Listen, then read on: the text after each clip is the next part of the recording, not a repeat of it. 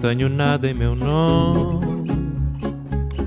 Somente o fato que faço. Esto es Vidas Prestadas, un programa sobre libros y sobre mundos posibles.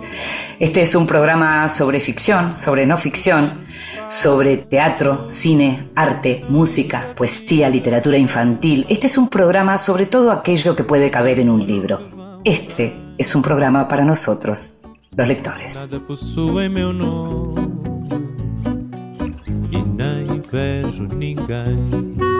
Y a los que nos gusta leer, nos gusta leer tranquilos a solas, en silencio, pero también nos gusta que nos lean en voz alta. Esta vez le pedimos al escritor y músico Rafael Otegui que lo hiciera. En voz alta. Cuentos breves, poesía, lecturas para compartir. Y coincidimos en el terral, el heladero con su carretilla averiada y yo, que corría tras los pájaros huidos del fuego de la zafra. También coincidió el sol. En esa situación, ¿cómo negarse a un favor llano? El heladero me pidió cuidar su efímero hielo. O cuidar lo fugaz bajo el sol. El hielo empezó a derretirse bajo mi sombra tan desesperada como inútil. Diluyéndose, dibujaba seres esbeltos y primordiales que solo un instante tenían firmeza de cristal de cuarzo y enseguida eran formas puras como de montaña o planeta que se devasta. No se puede amar lo que tan rápido fuga. Ama rápido, me dijo el sol. Y así aprendí en su ardiente y perverso reino a cumplir con la vida. Yo soy el guardián del hielo. El guardián del hielo de José Watanabe del libro Cosas del Cuerpo.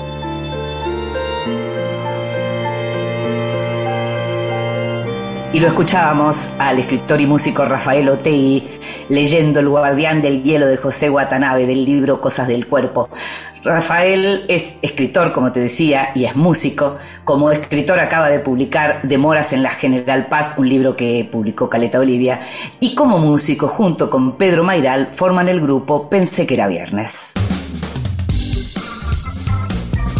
Vidas prestadas. En la noche de la radio pública.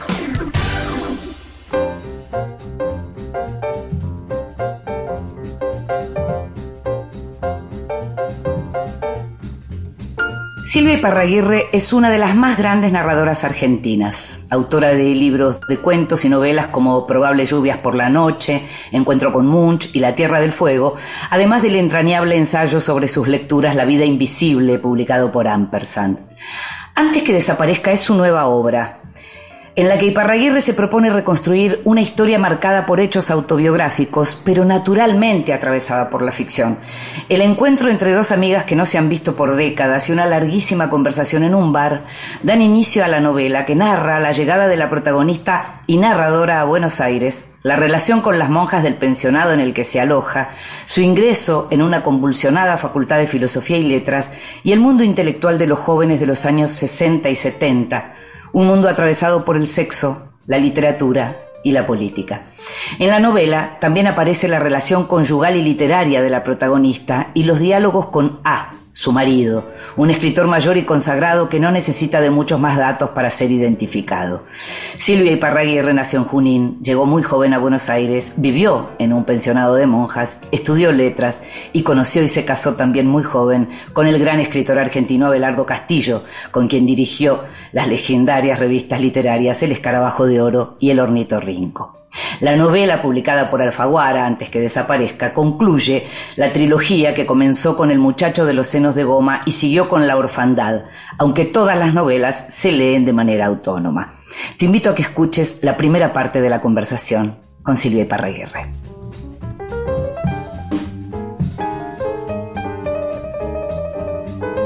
Bueno, qué lindo Silvia tenerte una vez más en Vidas Prestadas. La última vez que conversamos al comienzo de la pandemia nos habías adelantado algo de este libro, de esta novela, de antes que desaparezca, que todavía no recuerdo que se llamara así, más bien creo que no. ¿Cómo estás? Bien, muy bien, Inde. Yo también esperaba este encuentro. Siempre son hermosos, nos conocemos hace tanto tiempo y tenés una calidad que no, no es que te esté alabando así en el público, porque es verdad, vos sabés que yo la reconozco. no, lo que yo sé es que vos me querés, como yo te quiero a vos, pero vamos, vamos, pero vamos a hablar de literatura. hablemos, hablemos de esta novela eh, de Antes que desaparezca, que es una novela, si yo tuviera que definir sobre qué es, yo diría que es una novela sobre la memoria y sobre cómo se construye la memoria.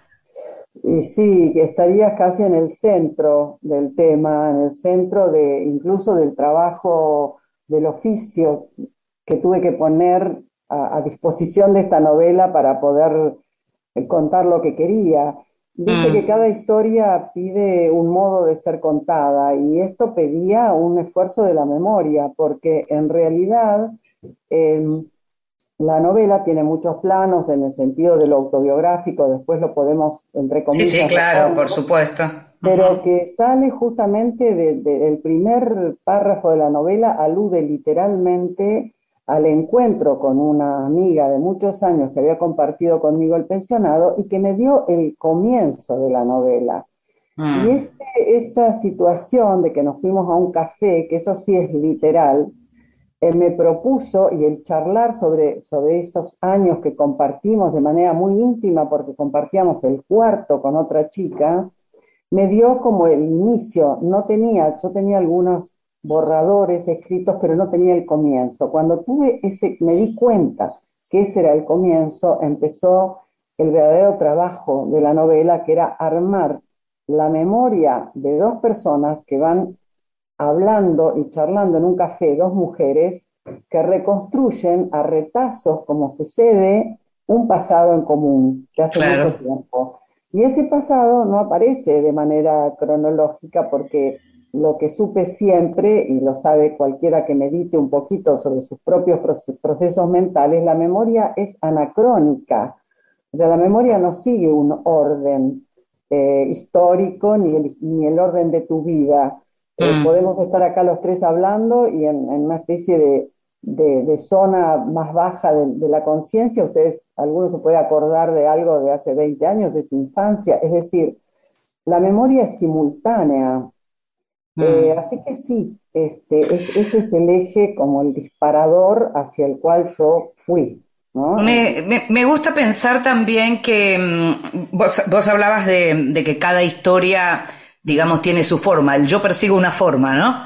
Eh, eh, el escritor está siempre en el yo persigo una forma. Y esta novela tiene una particular forma de ser narrada por esto de los planos que señalabas recién, por los tiempos, por un desdoblamiento de la narradora, eh, de la narradora, de la autora, de la protagonista, digamos que en este caso hay primera y tercera persona que se alternan, que ahora vamos a ir a eso, pero este diálogo entre Clara y Lucía tiene algo también de interesante, que es que mientras Lucía es la escritora, esta narradora, protagonista, eh, es una escritora que está buscando esa forma, Clara es psicoanalista.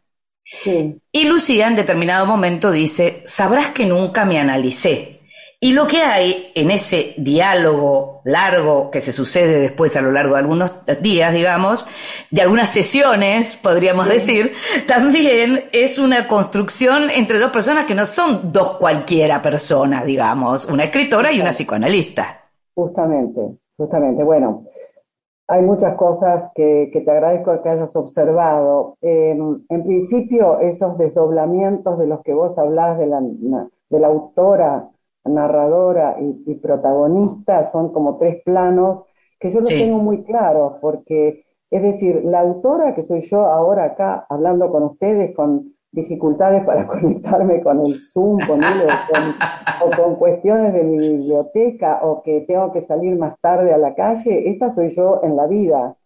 Mm. la, narradora, en, en, primera o en tercera, es una proyección, un alter ego, no, no, ¿cómo te digo? No eludo el tema autobiográfico en absoluto, mm. es otra elaboración, digamos. Claro, la, rigen este, a ese personaje, Lucía, que digo muy claramente, le doy el nombre de Lucía para poder verme y nombrarme, porque es una mujer adulta, grande ya, muy adulta, que ve a una chica de 18 años que es ella. Por eso al principio digo, soy yo, pero de este lado del tiempo me veo como si fuera otra, porque hay una Mm. distancia enorme. Entonces, esa otra es un personaje de ficción.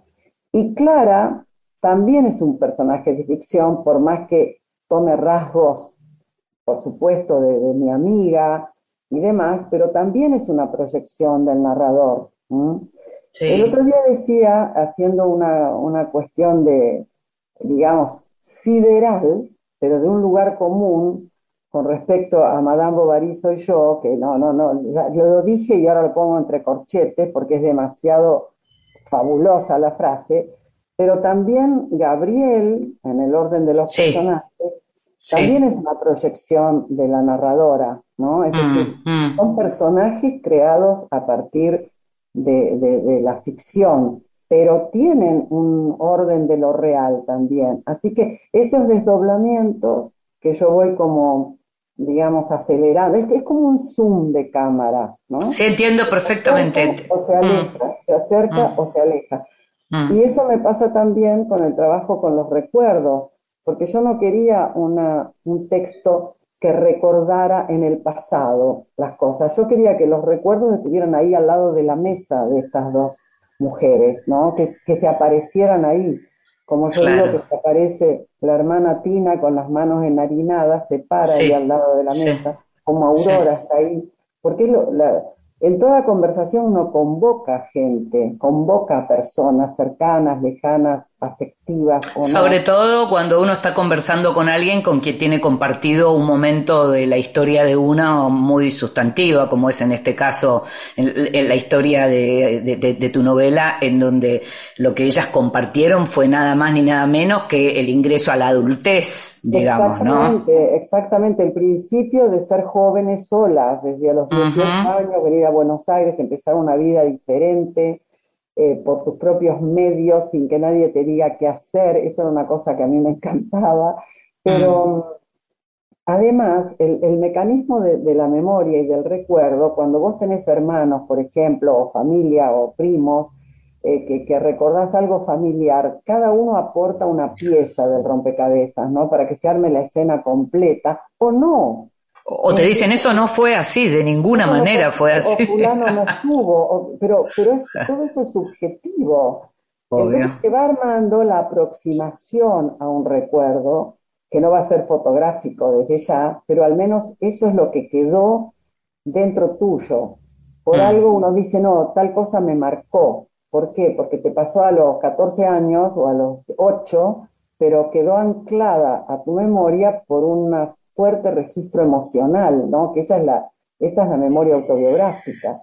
Claro, bueno, está unida al yo, ¿no? También cuando te encontrás con esas personas a las que no viste durante mucho tiempo, pero que vivieron con vos momentos muy importantes de tu vida, aparecen a veces con, con fragmentos de tu propia historia que vos no recordás y que son quienes lo reponen, ¿no? Por eso también los duelos hay en, en, en niveles de vida, creo que es, que es la novela maravillosa de Julian Barnes, creo que es la novela de duelo, cuando, cuando él dice justamente que el duelo por con tu pareja de tantos años es que se va también con esa mitad de los recuerdos en común, digamos, ¿no? Exactamente, exactamente. Es decir, y a eso agregaría, que es exacto, se da un testigo, que para Claro, mí es, es una de las claves de, de una pareja de mucho tiempo. Es decir, perdés el testigo de tu vida, la persona que, que ha sido testigo de todo lo que te ha pasado, no Mm, solo físicamente, no solo a nivel familiar, sino también a nivel psicológico, cómo creciste. Entonces queda, ese recuerdo queda por la mitad. No mm. tenés ya con quién eh, recuperarlo, en un sentido de pareja, digo, ¿no? Sí, sí, comprendo. queda- Mm. se, se pierde eh, eh, la otra mitad de los recuerdos compartidos. Pero es justamente eso, es decir, cuando están las otras personas y todo el mundo empieza, no, pero es fulano, pero estábamos acá, no, estábamos allá, fulano estaba, no, fulano no estaba, porque uno recuerda qué es lo que, volviendo al tema autobiográfico, Sí, la relación con la ficción es que no es de autobiográfico literal en el sentido de que yo rescato un recuerdo que es apenas un una chispa, un, un hilito en mi vida, pero que tengo como un pequeño fogonazo que cuando quiero ponerle la, la, vista encima se me escapa, pero tengo esa sensación y paso eso a palabras, lo expando, le doy la importancia, porque por algo quedó en mí eso, por algo en mí quedó un gesto de Mamer o de, o de la hermana Tina, mm. estiles mínimos, pero es lo que hace la ficción es recrearlos, o sea, lo que hace la imaginación, le da cuerpo a eso que, que, apenas podés enunciar, ¿no? Mm, bueno, también... Demasiado transparentes, digamos. Es por eso, mm. es, por eso digo que muchas veces los escritores, eh, y como en este caso vos, digamos, admiten absolutamente lo que tiene que ver con, la, lo, con lo autobiográfico, aunque sería imposible ir poniendo a cada paso esto sucedió, esto no sucedió, esto lo inventé, esto me lo contaron, esto, eh, ¿no? O sea, a partir de los episodios eh, que, que, ocurrieron en la vida de uno, está la tarea del escritor de estilizar eso y hacer ficción y hacer literatura con la vida, ¿no? Justamente, justamente, mira, me acude el, título de un libro de Abelardo, de, notas que le hizo María Fase, que, es fantástico, que dice, él le puso el título El oficio de mentir. Sí, sí, sí, claro. Mentir desde ya en el, en, el, en el habla común de todos los días tiene un fuerte acento negativo, pero en el caso de la ficción implica eh, hacer actuar la imaginación y la forma, porque no niego, yo vine a Buenos Aires, estaba de novia, entré en un pensionado de monjas, me pusieron mis padres para que no estuviera sola en Buenos Aires, fui a Filosofía y Letras en una época tremenda, eh, bajo Onganía, bajo la dictadura del golpe militar de Onganía, eh, me recibí cuando ya en el 70 había llegado Perón a la Argentina, o sea, esas cosas, esa realidad yo la viví. Cuando la rearmo en esta novela, eh, la tengo que reubicar. Hay anacronismos totales. Claro. No es mi vida tal cual. Es decir, tuve que reubicar cosas, por lo tanto, no es una autobiografía. Entra en las mm. leyes de la ficción. ¿Qué quiero decirte con esto? Mira, yo la, la, la asemejo a esta novela que me dio trabajo de surcido, mm. cosido y bordado, es mm. que es como un móvil es decir, va al, galope de la conversación de dos mujeres, que vos lo sabrás bien, las mujeres cuando yo lo, lo, relevo y lo alabo, las mujeres saltamos de un tema a otro y nos entendemos a la perfección. Abrimos ventanas de Windows una detrás de la otra. Una detrás de la otra. Y sin embargo no nos perdemos, ¿no?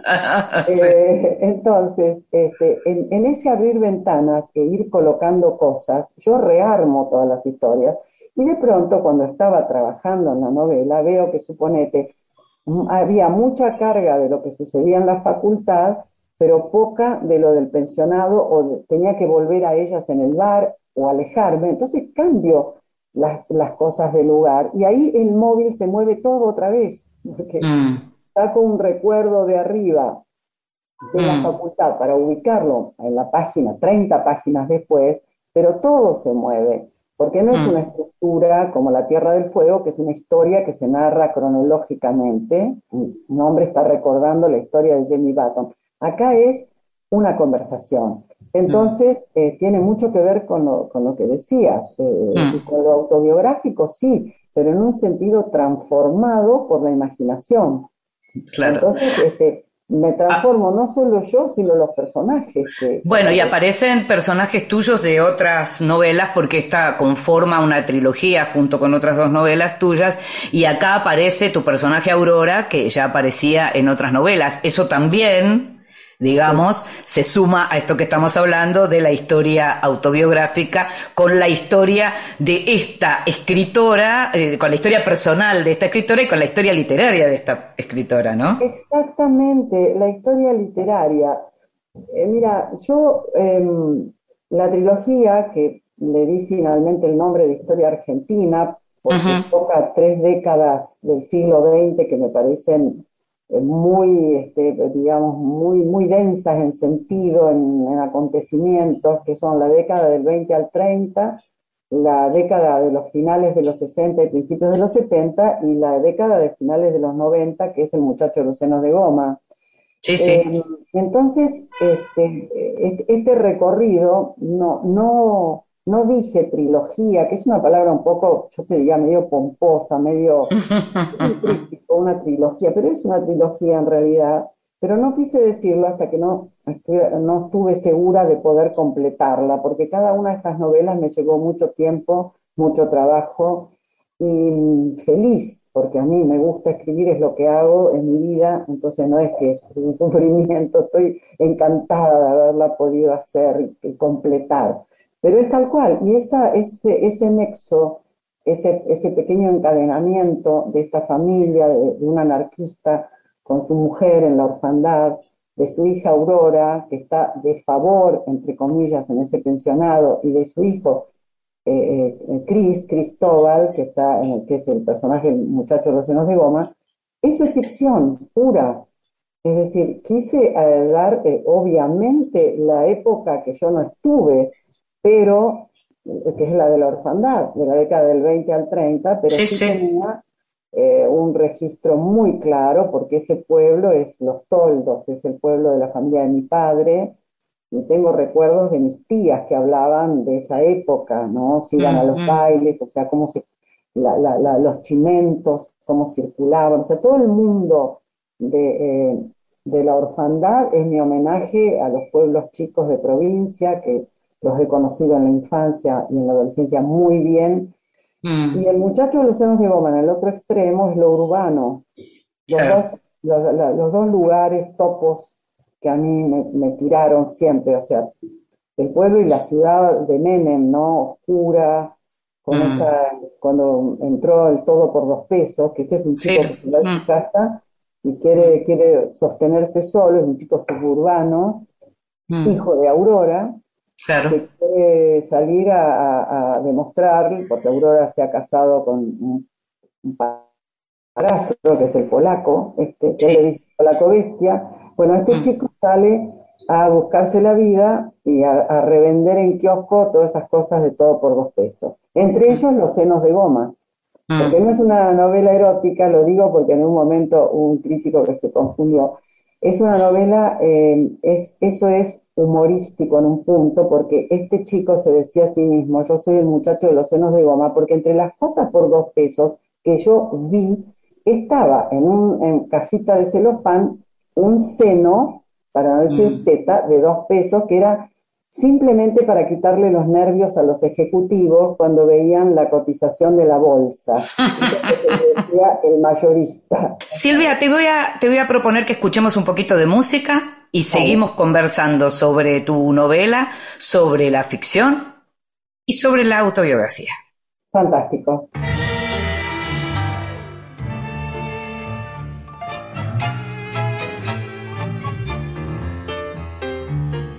Qué noche llena de hastío y de frío.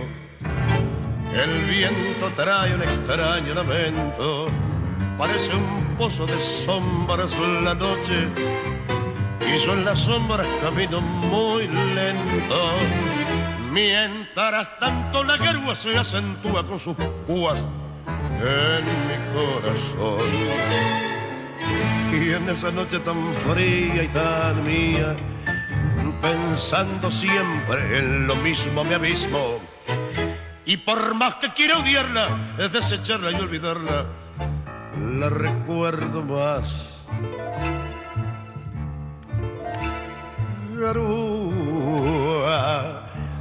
Solo y triste por las herbas de corazón traído, con tristeza de tapera, sintiendo tu hielo, porque aquella con su olvido hoy abierto una gotera, perdido como un duende que en las sombras más la busca y más la nombra garúa, tristeza, hasta el cielo se ha puesto a llorar.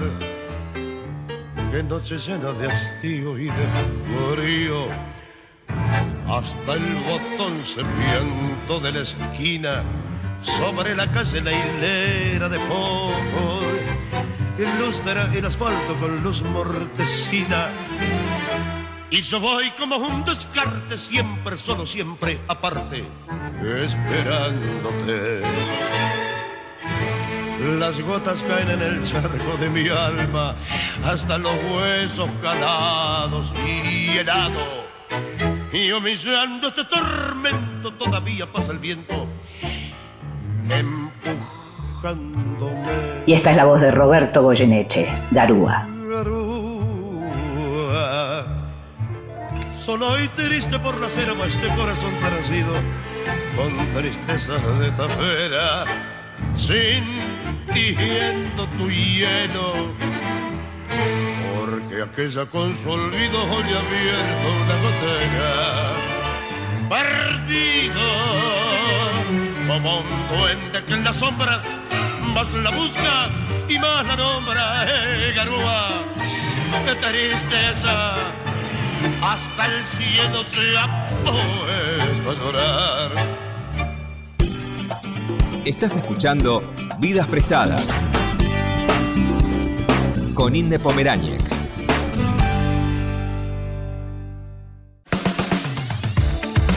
Continuamos en Vidas Prestadas.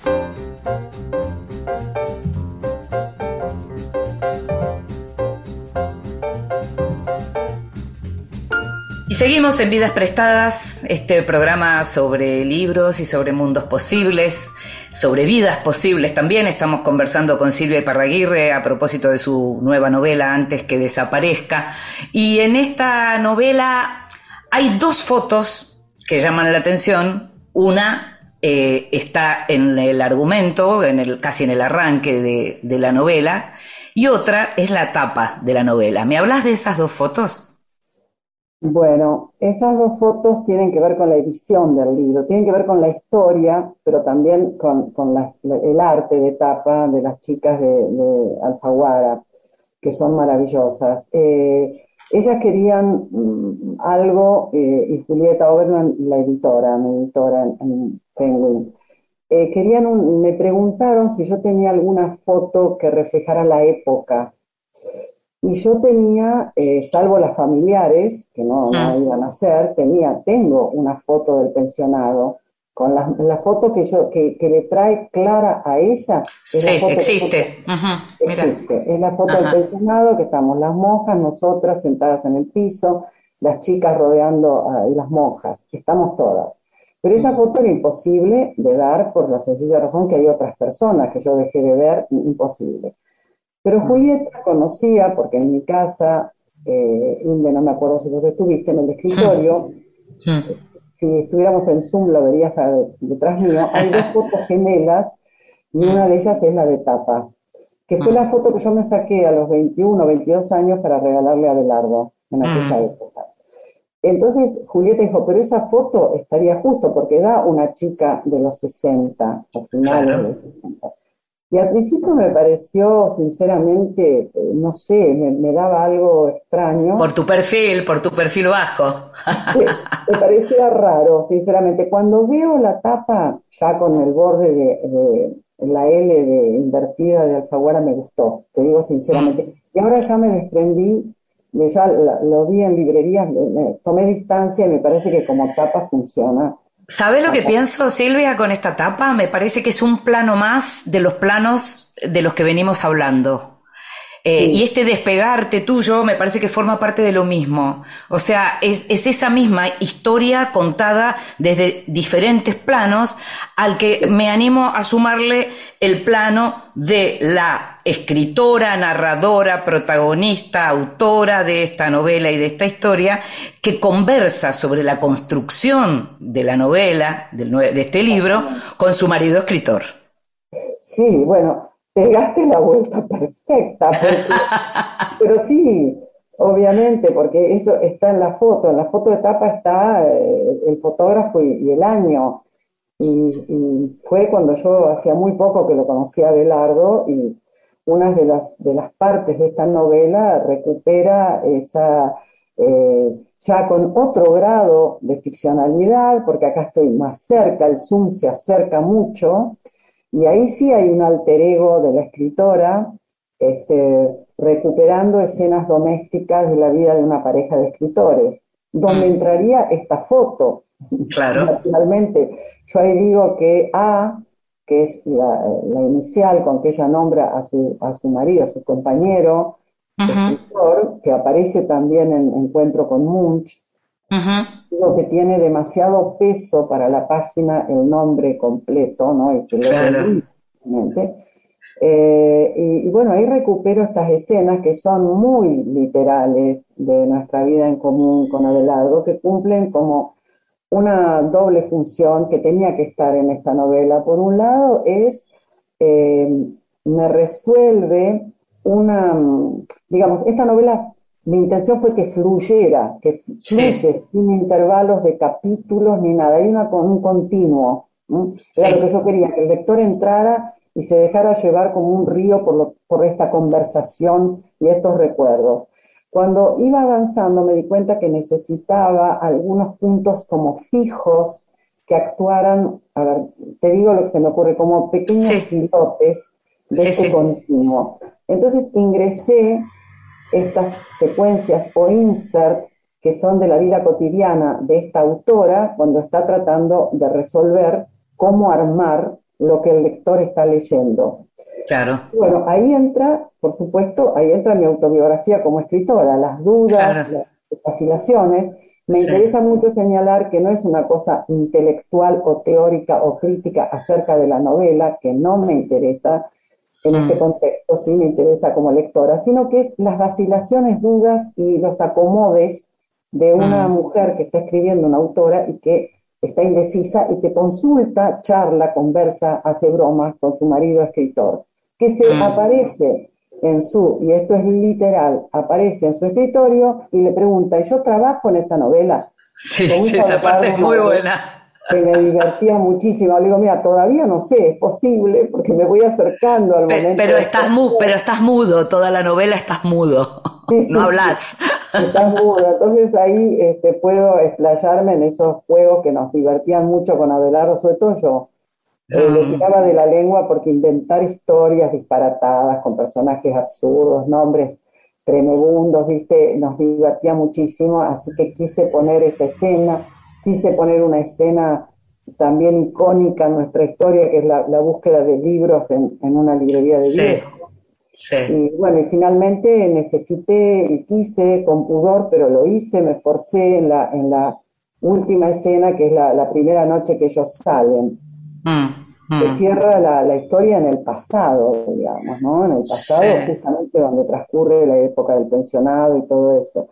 Así me, gustaría, ya que estamos hablando y que, y que eh, A pasó a ser Abelardo, eh, me gustaría que, porque lo mencio- la- se menciona al pasar en la novela, me gustaría que me digas un poco de la relación de Abelardo con Goyeneche. Ah, bueno. Bueno, primero me quedé- quedó algo que era, que son es- esta forma de, de apuntalar esa, ese fluir y es Sí. un tributo a Abelardo. Es Mm. un tributo a nuestra vida en común, eso sin duda. Uy, Abelardo, primero que le encantaba el tango, era melómano, absoluto. Yo todo lo que aparece, todo lo que sé de música clásica lo sé de escuchar, de escucharlo a él, o sea, era un, un fanático, un tipo que buscaba este, interpreta- intérpretes, variaciones de uno a otro, eh, Mm. sinfonías de, de- bueno, e- enorme caudal de, de- de- de tipo que le gustaba tanto Pink Floyd como Goyeneche, como Beethoven, como Bartok, ¿no? Eh, cuando encontraba la música. Y bueno, con Goyeneche tenía este, anécdotas. eh, como fue una vez, espera, la quiero recordar, en un bar, cuando Belardo tomaba mucho, muy en la trasnoche, muy de madrugada, Abelardo está solo en un bar tomando y ve, lo ve a Goyeneche sentado. Entonces se paró se- muy joven era él, este, estaba un poco, in- se le imponía un poco Goyeneche, pero se acerca a la, a la mesa y le dice, ¿usted es Goyeneche? Y Goyeneche le dice, no, pibe, soy mi hermano gemelo. Muy Entonces bueno. dijo, traete el whisky y se sentaron los dos. Eso Abelardo lo recordaba muchísimo. Y después, bueno, cantaba los tangos, Abelardo cantaba muy bien, era, tenía una voz bárbara, y a veces, muchas veces, lo escuchaba hacer dúo con Goyeneche en los tangos. Le Mm. gustaba también Rivero. Sí, apare que aparece también, aparece ahí. Sí, pero a mí no me gustaba, y menos a los 18 o 20 años, Rivero no, no era mi horizonte. Sí. Este, pero le gustaban las milongas eh, lunfardas de Rivero, Claro. que divertía muchísimo. Claro, claro. Bueno, lo había llevado a Troilo a Goyeneche a la SADE Abelardo cuando era súper Ah, joven, a Troilo. Entonces en la SADE de aquellos tiempos, o sea que estaba todo la, este, este, yo digo el panteón cultural de aquellos años, eh, Troilo pidió whisky y estaban todos un poco como alarmados a ver hacia dónde se dispara este. y Abelardo salió corriendo a buscar un almacén, una- una- no existían los supermercados, pero un lugar y trajo una botella de whisky, porque si no, no iba, Claro, iba a claro, claro, claro. Eh, Hay, hay algo, eh, hay- cuando hablamos de la memoria y cuando hablamos de la juventud, porque es una novela sobre la juventud, mm, hay una frase que me hizo acordar mucho a una frase que me dijo Baida, el director de cine polaco, una vez. Una vez le pregunté eh, qué extrañaba del comunismo y me dijo, lo único que extraño del comunismo es mi juventud. Y hay una frase de, tu novela que dice, uno extraña lo que era en ese momento, lo joven que era. Como a veces uno cree extrañar algo que en realidad lo que está haciendo es extrañándose a uno mismo en ese entonces, ¿no? Eh, bueno, es eso del otro sentido que tiene esta novela. Es decir, yo no diría que es una novela de iniciación, sino simplemente una, novela de recuperar una etapa y de buscar eso justamente. Éramos tan jóvenes que uno quiere reconstruirse en aquel momento. Es que extraño. Y era eh, extraño un poco ese tumulto, esa cosa, pero era porque yo caminaba por las calles de Buenos Aires casi saltando y feliz tenía 20 años, 23, 25, este, ocurría todo eso alrededor. Por eso a veces es difícil explicarle a la gente muy joven que lo dramático tiene también un costado muy vívido eh, cuando sos joven, Claro. porque acá sí ponía, se ponían bombas. Eh, cuando yo cursé dos o tres materias en el clínicas, un día en un práctico nos tuvimos que tirar al piso porque hubo una ráfaga de ametralladora contra la pared. Mm. ¿Entendés? Son cosas ahora parecen imposibles. Sin embargo, en ese momento, que no es el 76, porque los chicos jóvenes asocian, ¿viste? Esto Todo es- con la dictadura, claro. bueno, eso es el, el- el- la, la post-onganía, eh, después ya la venía de, o sea, todo se estaba como transformando. Ocurrían cosas terribles, pero al mismo tiempo vos vivías, te enamorabas, Claro. este, ibas al cine, eh, escuchabas a los Beatles a morir, eh, tenías amigos, salías, íbamos al teatro. Eh, Abelardo este, siempre conoció gente de teatro, entonces eh, era una vida, y yo además empecé a conocer escritores, estaba cursando la facultad como podía, porque era una facultad temblequeante, pero me encantó lo que me dio también la facultad, aunque no me dio todo, lo contemporáneo, pero toda la parte clásica, te aseguro que la, la aprendí muy bien, y la parte medieval. Pero por supuesto, por supuesto. Entonces, Eh, eh, esto, esto que estás mencionando tiene que ver con, con una frase que aparece varias veces cuando volvemos al tema de los planos y es la chica que yo era entonces.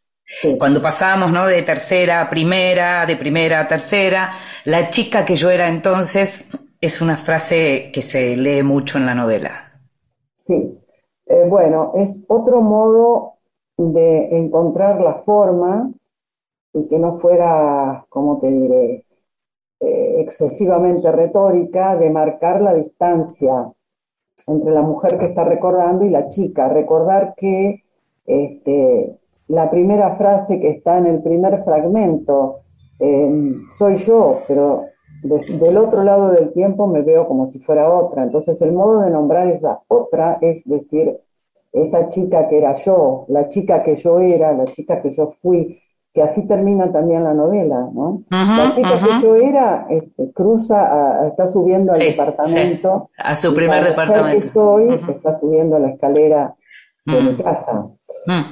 te, hago, te, hago la última, Silvia, que, tenemos que terminar, porque hay naturalmente, al ser una novela que tiene que ver con el pasado, hay muchas ausencias, o sea, hay presencias, ausencias que vuelven, digamos, y hay una frase que aparece no en la novela, pero sí aparece en la contratapa y tiene que ver con la historia de esta novela también, de alguien que ya no está y que es Juan Forn, que tuvo mucho que ver, mucha relación amistosa con vos y con Abelardo, eh, y que compartían además una, una, pasión con el tema de la literatura rusa y demás. Me gustaría terminar esta charla hablando un poquito de Juan, que me hables un poquito de Juan y esta novela. Bueno, Juan fue una pérdida, es decir, además fue, fue tremendo en lo, personal porque acabábamos de hablar por teléfono desde un WhatsApp a las 2 de la tarde ese, ese, ese 20 de junio. Y con Juan compartimos muchísimo. Yo digo que gran parte de la vida adulta de Juan pasó por nuestra casa, él se acercó a Belardo, me acuerdo su primera eh, este, frase, que lo conocimos en la primera feria que se hizo post, voy a ser breve, tengo conciencia, no te preocupes, de la, de la, ¿cómo es? de la feria del libro, que escuchó una conferencia de Abelardo, vino, se presentó y me dijo, yo a este pibe me le pego como una lapa, como porque quería aprender todo de Abelardo, Abelardo se divertía mucho con él, le llevaba 25 años y, lo, chumbaba como un cachorro, así decía, porque mm. Juan era muy competitivo. Mm. Entonces entraba, Abelardo le, daba, le tiraba con libros, Juan le quería demostrar que él leía todo, en fin. Sí, sí, sí, sí. Pasó su separación, el nacimiento de su hija, su enfermedad, su ida a Hessel. Y, estábamos llevando juntos con Juan la, la, revisión de toda la obra de Abelardo para Planeta, para Sex Barral. Eh, que ahora llego yo sola. Bueno, mm. eh, así que cuando yo le, le dije un día, tengo que pedirte un favor, hablábamos muchísimo por teléfono de series, de Babylon Berlín, de todo. Ay, sí, claro. Y me dijo, sí, de Babylon Berlín debemos haber estado dos horas así, pisándonos uno al otro en una charla desaforada, como eran las nuestras. Entonces, una noche que estamos hablando, le digo, te tengo que pedir un favor. Y él me dice, mándamela. no me dejó terminar, porque yo le decía, tira, ¡Qué bárbaro! Y quería un lector así eh, impiadoso y cercano. Eh, mm. Y esto era Juan. Juan te iba a decir que lo que yo buscaba, exactamente lo que no funcionaba, como Josefina, mi sobrina. Josefina y mm. son los dos lectores así eh, formados por Abelardo en un sentido de que lo mejor que podés buscar es la honestidad brutal, ¿no? Claro, claro. Y bueno, Juan me llama a los dos días increíble, se le había tragado la novela y empezamos a hablar así y a discutir y esto y lo otro, y, cosas que me decía que tenía razón, como partes del diálogo, se divirtió muchísimo, me encantó el humor, porque el humor es una parte para mí fundamental también de la literatura, de la vida, y bueno, en algún en un momento eh, me dijo esto, ¿no? Eh, que porque Julieta le quería pedir eh, este, una frase para el libro y él, eh, francamente, me, decía que lo había fascinado la novela, eso era, así. Y después fue, fue tremendo el vacío de Juan, porque Juan sabía perfectamente, porque había participado de la felicidad que era para Belardo y para mí, para nosotros y para los que llegaban a nuestra casa a hablar de literatura y de libros. Y Juan decíamos, somos animales literarios, decía así un poco pomposamente, pero se tiraba de cabeza y lo único que hacíamos hablar, a veces a los gritos, era de libros y de él lo quería deslumbrar a Belardo y le traía libros, por ejemplo, me acuerdo de uno, Las correcciones de Jonathan Fraser. Sí, sí. Te digo desde ya que no lo voy a leer. Pero bueno, Juan por casa pasó la decisión de ponerle radar al suplemento de... Claro todo, todo. Hemos compartido cosas desopilantes, anécdotas con Juan, así divertidas. Eh, cuando mirábamos películas en HBS allá en, en, Puerredón, que no teníamos sofá ni sillón, así que él, su novia, que era Flora, Paula Grandío, Abelardo y yo mirábamos arriba de la cama grande, nuestra película clase Z, o de David Lynch, que nos... Sí, son recuerdos de... que, pueden ser, que pueden ser otra novela, Silvita que podrían ser, pero tengo otra novela que dejé para hacer esta, así que me está esperando en principio esa. Vamos a ver, los años pasan, pero no nunca el entusiasmo cesa por la Y eso está, eso está muy bien, y, te agradezco siempre mucho las conversaciones y que hayas pasado una vez más por este programa. Para nosotros es un verdadero honor. Mil gracias. Te digo que es un programa que es como estar en un café como en la novela, estar en un café hablando con una amiga. Así que. Exactamente, esa es la idea, eso es lo que queremos. Te mando un gran abrazo. Un gran abrazo, Inde, para vos. Chao.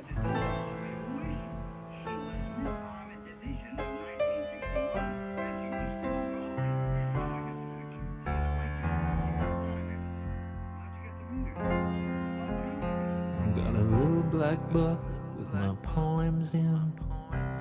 Got a bag, a toothbrush, and a comb in. When I'm a good dog, they sometimes throw me a bone.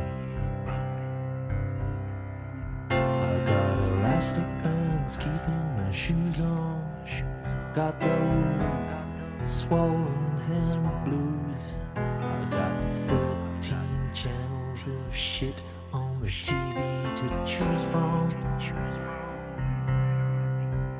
I got electric light. I got second sight.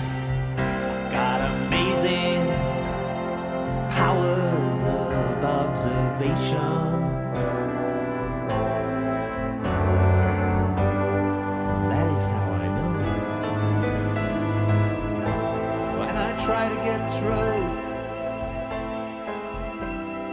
Telephone to you,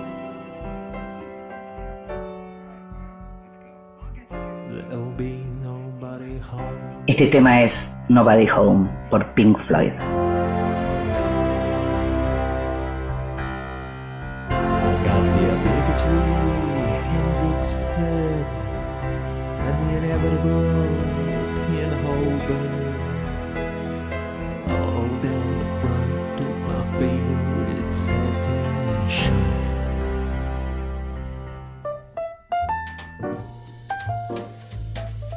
Te regalo un libro. Recomendaciones y sugerencias para tomar nota. Hola, soy Natalie Sheckman, soy periodista e investigadora en temas de medios, tecnología y cultura y acabo de publicar el libro Pantalla Partida, 70 años de política y televisión en Canal 7.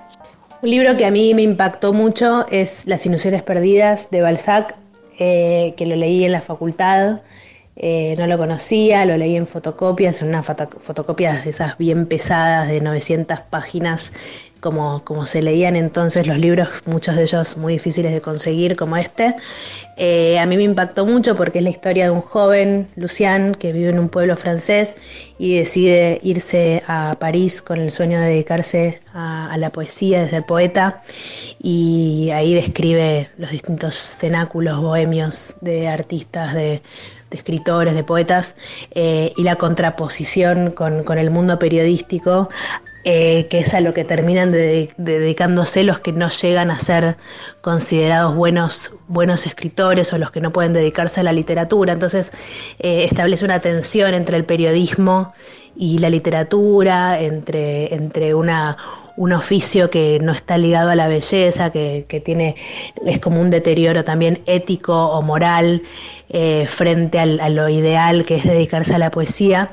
Y toda esa descripción de la vida cultural, bohemia, intelectual, parisina del siglo XIX eh, siempre me, me pareció muy, muy interesante las tensiones que establece, los ideales y justamente la novela narra eh, un proceso de pérdida de esas ilusiones y de esos ideales de un joven eh, que bueno, siempre que, puedo lo recomiendo, no- nunca fue muy fácil de conseguir, después lo conseguí en libro, pero no, no es muy fácil de conseguir como para regalar, pero siempre lo que puedo lo recomiendo y si puedo lo regalo.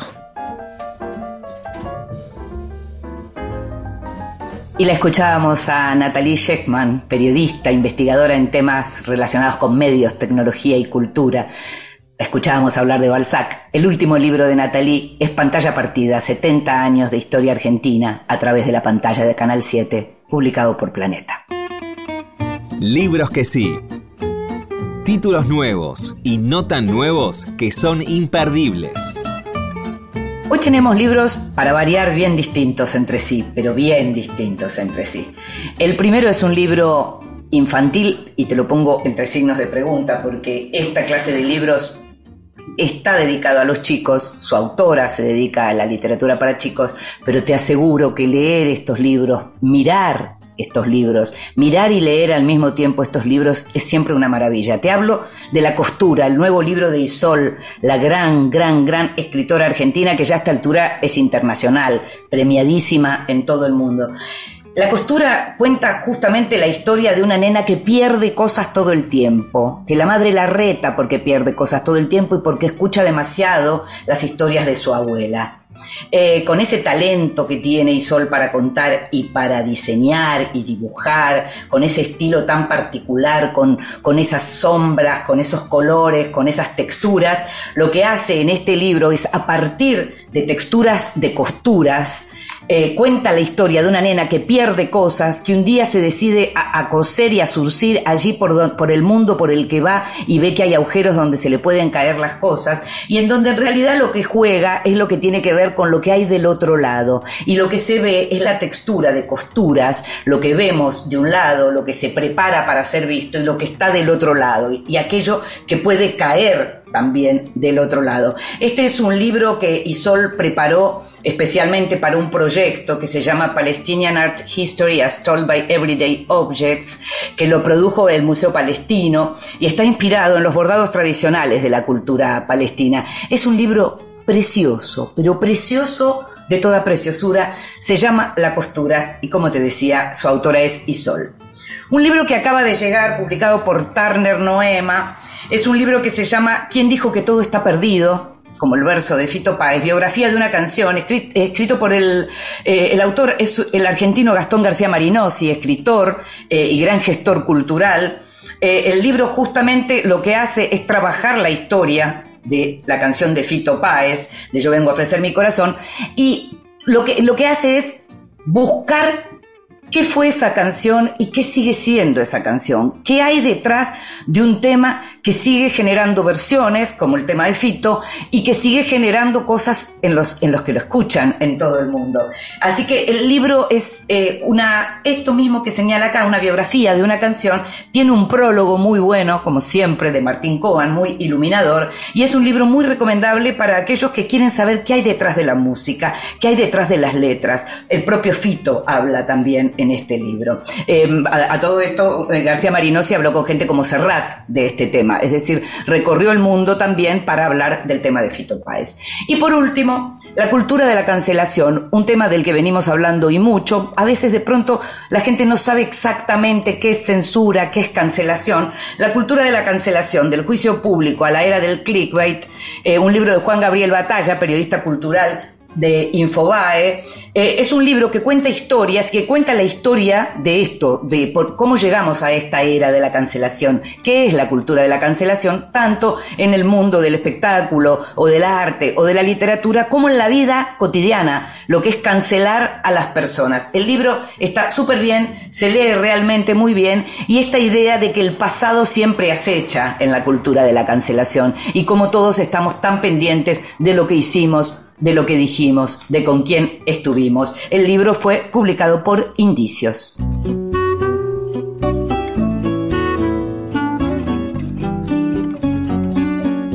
Y llegamos al final de este Vidas Prestadas. Sabes que vas a poder escucharlo cada vez que quieras en la página de Radio Nacional o bien en tu plataforma de podcast favorita. En la operación técnica estuvo Jorge Falcone produciendo este programa en esta tercera temporada, consiguiendo todo y mucho más como siempre Gustavo Kogan, me llamo Inde Pomeraniec. Nos estamos escuchando. Chao.